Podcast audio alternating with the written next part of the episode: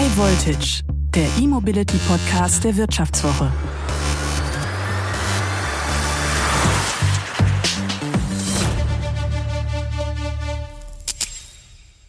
Die meisten Elektroautos sind riesige Kolosse. Nur weil die elektrisch sind, sind sie noch lange nicht grün. Warum gibt es keine schönen kleinen E-Mobile für die Stadt?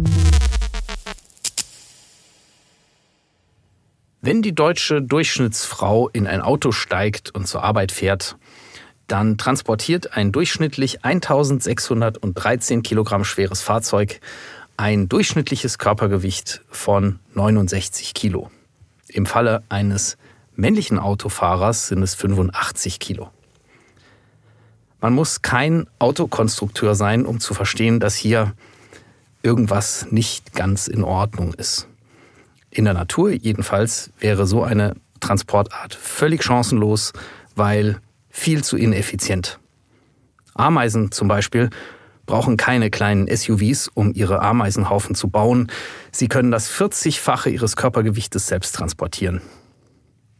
Große, luxuriöse Autos sind eine feine Sache für die Langstreckenfahrt auf der Autobahn, aber um ein Päckchen bei der Post abzuholen oder in der Stadt zur Arbeit zu pendeln, sind sie eigentlich nichts. Zumindest nicht, nicht mehr zeitgemäß in Zeiten des Klimawandels und knapper Ressourcen.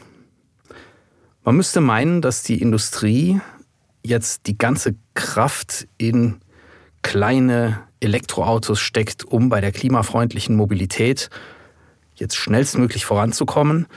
Tatsächlich aber geht es eigentlich seit Jahren in eine ganz andere Richtung. Elektroautos sind vor allem groß, schwer, extrem hoch motorisiert. Warum das so ist, warum in der letzten Zeit trotzdem es aber Fortschritte gab bei kleinen, sparsamen Elektroautos, da ist etwas in Bewegung gekommen. Und was wir da für kleine Vehikel erwarten dürfen in nächster Zukunft, darum geht es in dieser Folge von High Voltage. Dieser Podcast wird präsentiert von Cupra und dem neuen Cupra Born. Einer Automarke entwickelt mit einem herausfordernden Geist, der nicht bereit ist, einfach etablierten Normen zu folgen und die Trägheit der großen Masse für unüberwindbar zu halten. Wir existieren, um Dinge besser zu machen. Immer. Auch in der Welt des vollelektrischen Autofahrens mit dem neuen Cupra Born. 100% elektrisch. A New Impulse. For a New Generation.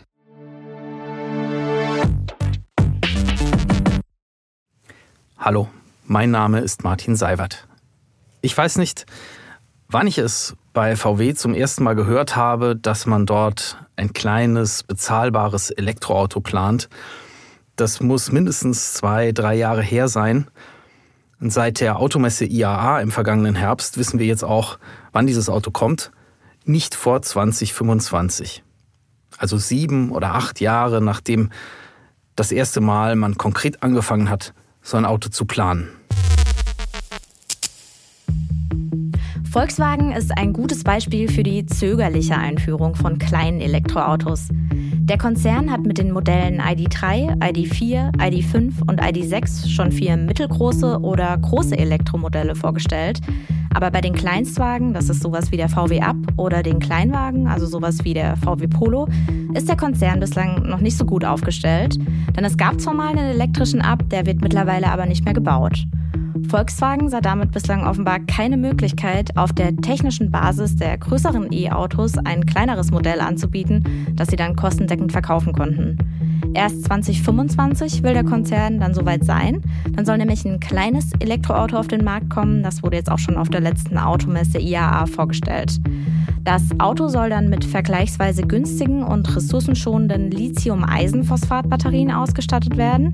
Es soll unter 20.000 Euro kosten und könnte mit dem Namen ID2 verkauft werden.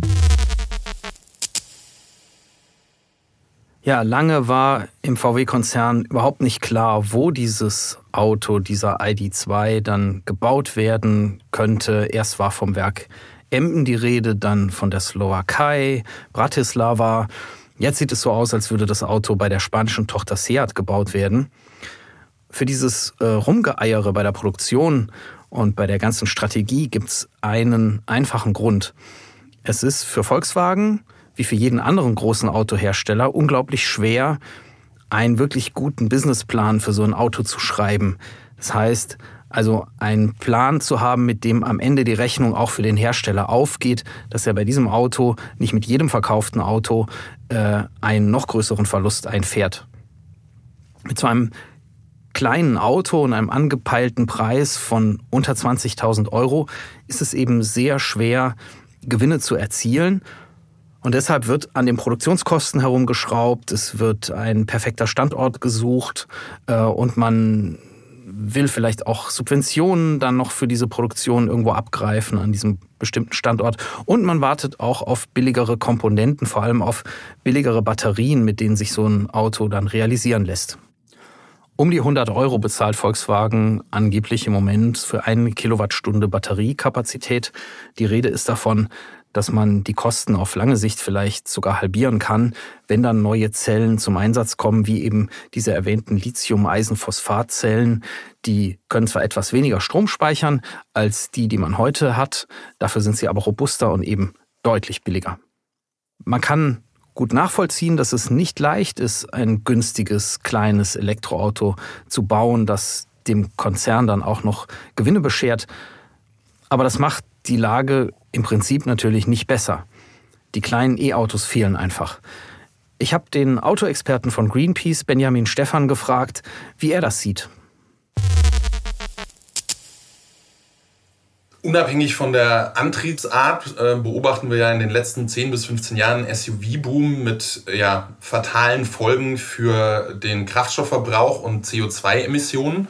Und ja, auch mit einem elektrischen Antrieb werden solche SUVs nicht sinnvoll, denn auch bei einem Elektroauto haben wir durch den Luftwiderstand mehr Verbrauch von 20 Prozent und dieser erneuerbare Strom muss ja erstmal irgendwo erzeugt werden. Und ähm, auch in der Herstellung. Also ich brauche für die gleiche Reichweite eine größere Batterie. Es wird generell mehr Material verbraucht bei den Autos, macht es ökologisch überhaupt keinen Sinn. Und vor dem Hintergrund ist es eigentlich fatal, dass äh, ja die allermeisten Autohersteller so ein bisschen auch da äh, leider Tesla kopieren, indem sie anfangen, bei ihren äh, Premium-Modellen, bei den renditestarken Modellen, ja, die Elektrifizierung anzusetzen und Kleinwagen erstmal außen vor zu lassen. Und dann eine Ankündigung, wie jetzt zuletzt von Volkswagen auf der, auf der IAA, dass man ja mit diesem ID Live, also einem Auto in, in Polo-Größe, dann 2025 erst auf den Markt kommt, ist, ist vor dem Hintergrund eigentlich ein Armutszeugnis. Ja, mal ganz ab, davon abgesehen, dass auch dieses Auto unnötig aufgeplustert ist und eher so ein bisschen SUV-Dimensionen hat. Und was wir noch viel weniger sehen und eigentlich äh, eine totale Lücke ist, ist eigentlich haben wir ja da gute Möglichkeiten. Wir haben mit einem Elektromotor und Lithium-Ionen-Batterien eine skalierbare Technologie. Die wird bei E-Bikes eingesetzt, die kann ich bei großen Limousinen einsetzen. Und eigentlich fehlt es da noch äh, total in, in so einem Kleinstwagenbereich, Kabinenrollerbereich, zum Beispiel für Pendlerinnen und Pendler auf dem Land, die in erster Linie mal sich ähm, zum Arbeitsort äh, transportieren müssen und da vielleicht keine Alternativen haben, weil es keinen ÖPNV gibt und aber auch keinen Fünfsitzer mit großem Kofferraum benötigen. Und äh, ja, das ist eigentlich sehr schade, dass man da die technischen Möglichkeiten, die man hat, äh, gerade bei den, bei den Autoherstellern noch überhaupt nicht nutzt. Ja, das ist sicherlich so, ähm, aber immerhin VW will 2025 dann mal mit so einem äh, elektrischen Kleinwagen kommen. Und wenn so ein großer Autohersteller wie VW das tut, dann hat das sicherlich Effekte auf die ganze Branche. Da werden sicherlich viele andere auch nachziehen mit äh, ähnlichen, mit ähnlichen Konzepten. BMW plant jetzt schon auch einen kompaktes, bezahlbares Elektroauto für die Stadt. Ähm, das Konzept ist jetzt vorgestellt worden auf der letzten IAA im Herbst und das heißt äh, iVision Circular. Circular steht hier für eine Kreislaufwirtschaft im Prinzip, dass also das ganze Auto recycelbar sein soll, dass aus alten Autos wieder komplett neue Autos entstehen können. Und deswegen wird auch beim Design des Fahrzeugs darauf geachtet, dass, ähm, dass diese Komponenten alle jede für sich äh, recycelbar sind und dass man auch auf Materialien verzichtet, die besonders problematisch sein können, zum Beispiel Leder oder Chrom oder umweltschädlichen Lack. Auch von Tesla ist zu hören, dass man an einem kleineren Modell arbeitet, unterhalb des, des Model 3 und des Model Y, die dann wahrscheinlich in dem neuen Werk in Berlin in nahe Berlin in Grünheide gebaut werden. Tesla-Chef Elon Musk hat äh, vor einiger Zeit mal gesagt, er hat beim Besuch von Berlin oder von anderen europäischen Metropolen irgendwie verstanden, dass man offensichtlich hier in diesem Kontinent ähm, auch kleinere Fahrzeuge in den Städten haben will als jetzt in den USA. Dass Tesla mit dem relativ großen Model S gestartet ist und dann mit dem noch größeren SUV Model X dann das kleinere Kompaktmodell Model 3 gebracht hat und jetzt über ein noch kleineres Auto nachdenkt, das entspricht eigentlich dieser ganz traditionellen äh, Logik in der Autoindustrie, dass man Innovationen ganz oben in der Oberklasse einführt, ähm, dort dann entsprechend Erfahrungen sammelt und mit immer größeren Stückzahlen werden diese Teile dann, äh, die man braucht für die Innovation, werden immer günstiger. Die Zulieferer können die immer günstiger anbieten. Ähm, und dann kann man die nach und nach dann auch in kleineren Modellen einführen. Diese Logik funktioniert aber nur, wenn die Komponenten für die neuen Technologien auch tatsächlich immer günstiger werden. Wir erleben jetzt gerade, dass es eine Knappheit gibt bei Computerchips. Ähm, und weil diese Teile nun knapp und teuer sind, verbaut man sie momentan am liebsten wieder in großen Fahrzeugen, weil die mehr Gewinn abwerfen. Und bei dieser ganzen Sache bleiben dann die kleinen Autos auf der Strecke. Das sieht man aktuell in Deutschland. Es werden einfach auch mehr große Autos zugelassen. Bei den kleinen Autos ähm, gehen die Zahlen sogar noch stärker zurück. Und deshalb ist es überhaupt nicht per se jetzt ausgemacht, dass die Hersteller tatsächlich dann auch in einigen Jahren richtig stark in das Segment der kleineren Autos gehen. Es könnte aufgrund äh, irgendwelcher Verwerfungen am Markt, aufgrund von Corona ähm, oder anderen Einflussgrößen eben auch einen Trend geben, der genau in die andere Richtung geht. Zum Beispiel rechnen in der Autoindustrie immer mehr Menschen mit einer Knappheit bei den Batteriezellen. Kürzlich sagte mir ein Manager eines großen deutschen Autoherstellers, dass er fest davon ausgeht, dass die Situation bei den Batteriezellen genauso kritisch wird in einigen Monaten oder Jahren, wie wir es jetzt gerade bei den, bei den äh, Computerchips erleben. Sollte das tatsächlich passieren, dann werden wir vielleicht gar nicht so viele neue elektrische Kleinwagen erstmal sehen. Ich habe Professor Stefan Bratzel, Direktor des Center of Automotive Management, gefragt, ob die großen Autokonzerne trotz dieser Widerstände auf elektrische Kleinwagen setzen werden. Wir sehen schon eine Entwicklung, dass in den nächsten Jahren eben auch untere Segmente äh, bedient werden, äh, insbesondere im Kleinwagenbereich dann Fahrzeuge ja um die 20 und unter 20.000 äh, Euro bedient werden. Es liegt sicherlich ein Stück weit auch daran, dass sich in größeren, mit größeren Fahrzeugen A mehr Geld verdienen lässt, auch im Elektromobilitätsbereich und dass man eben bei Kleinwagen sehr viel mehr Erfahrung äh, auch mitbringen muss, um äh, mit diesen Kleinwagen äh, auch Geld zu verdienen. hinzu kommt, dass das Thema der Reichweite nach wie vor ein großes Thema, gerade auch bei den deutschen Konsumenten ist und da die Batterie eben das teuerste Teil des Fahrzeugs äh, ist, äh, man äh, eben hier eher ja, größere Fahrzeuge bislang geplant hat, wo man auch größere Batterien einbauen kann. Auch wenn es also noch Hürden gibt für die Autobauer ähm, auf dem Weg zu größeren Kleinwagenflotten, glaube ich schon, dass es insgesamt einen Trend äh, in diese Richtung gibt, einfach aufgrund der weltweiten Klimaschutzbemühungen, die gerade so überall anlaufen.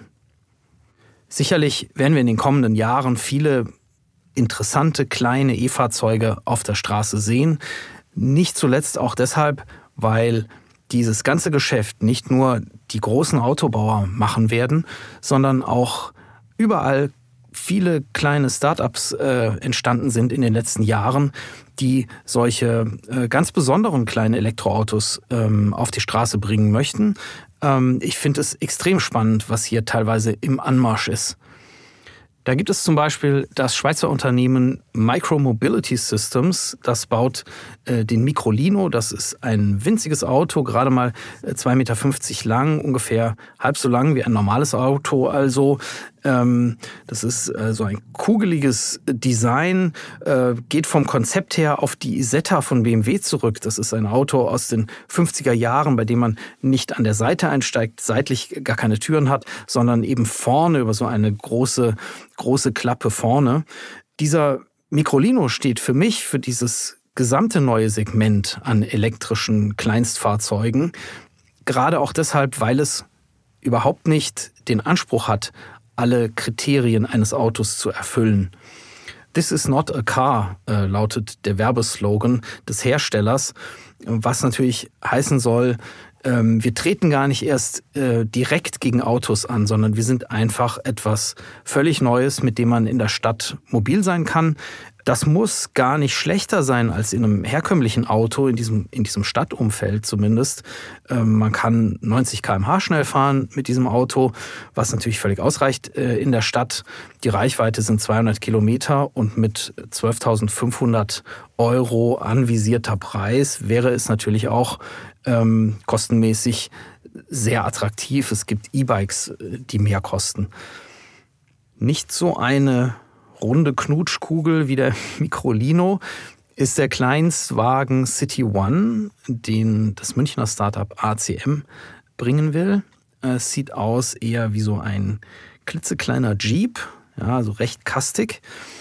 Der Clou dieses Autos sollen Akkus sein, die hinten im Fahrzeug angebracht sind, die man aber auch rausnehmen kann und sie dann äh, wie so eine Art Rollkoffer hinter sich herziehen kann und da aufladen kann, wo es eben eine Lademöglichkeit gibt.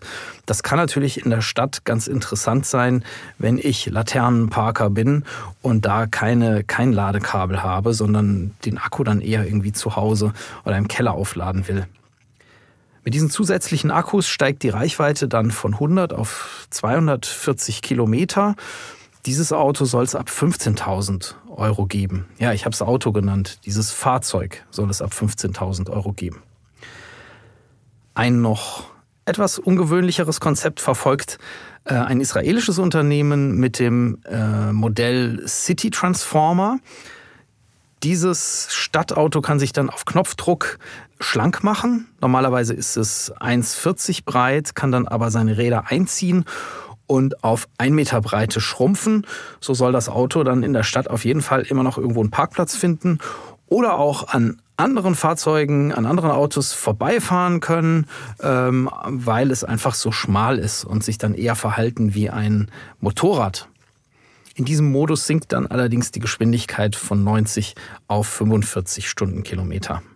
Auch der 89-jährige Gründer des Autozulieferers Magna, Frank Stronach, setzt auf dieses vielleicht neue große Geschäft mit Kleinstwagen.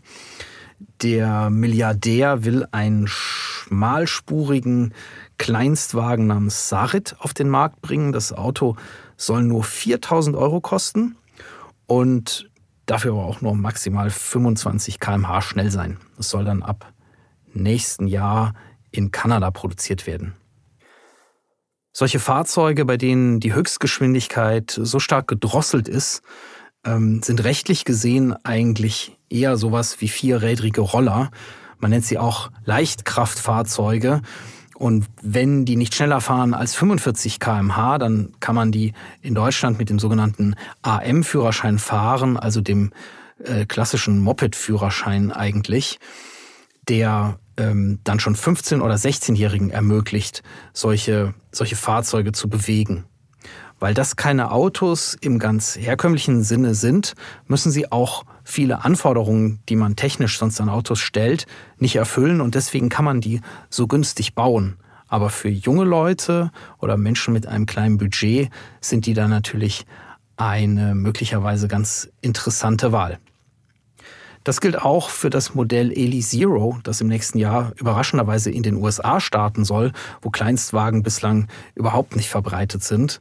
Das Auto soll in China gebaut werden, ist nur 2,25 Meter lang, bietet aber trotzdem Platz für zwei Personen, hat eine Reichweite von 80 Kilometern, aber auch hier wieder Höchstgeschwindigkeit ganz bewusst 45 kmh. An einer normalen Haushaltssteckdose ist das Auto dann angeblich in zweieinhalb Stunden aufgeladen. Und anders als andere von diesen Kleinstfahrzeugen haben wir in diesem Fahrzeug auch ein bisschen Luxus. Also da gibt es eine Heizung und eine Klimaanlage.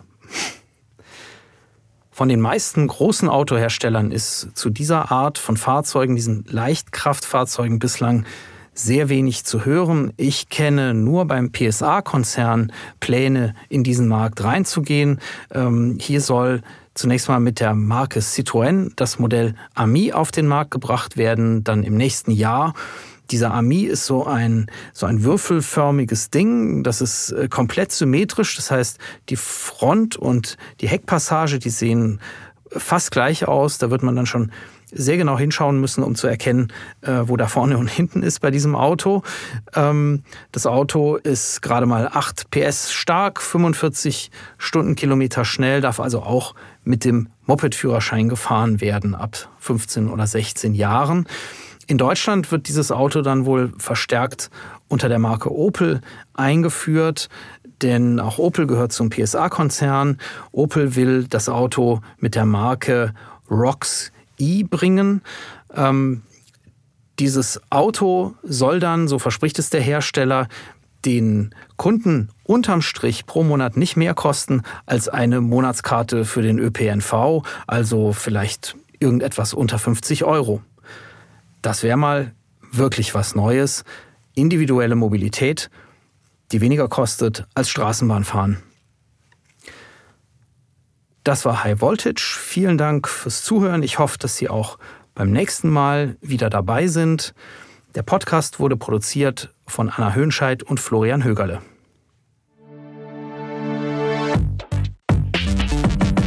Dieser Podcast wurde präsentiert von Cupra und dem neuen Cupra Born. Immer bereit, alle Vorurteile zu hinterfragen und nicht bereit zu akzeptieren, dass vollelektrische Autos rein für die Vernunft gebaut werden. Denn sie wird die Welt nie verändern. Die Leidenschaft schon. Der neue Cupra Born wurde für alle gebaut, die Autos lieben. Schön, kraftvoll, 100% elektrisch. Der neue Cupra Born. Mehr auf cupraofficial.de slash born.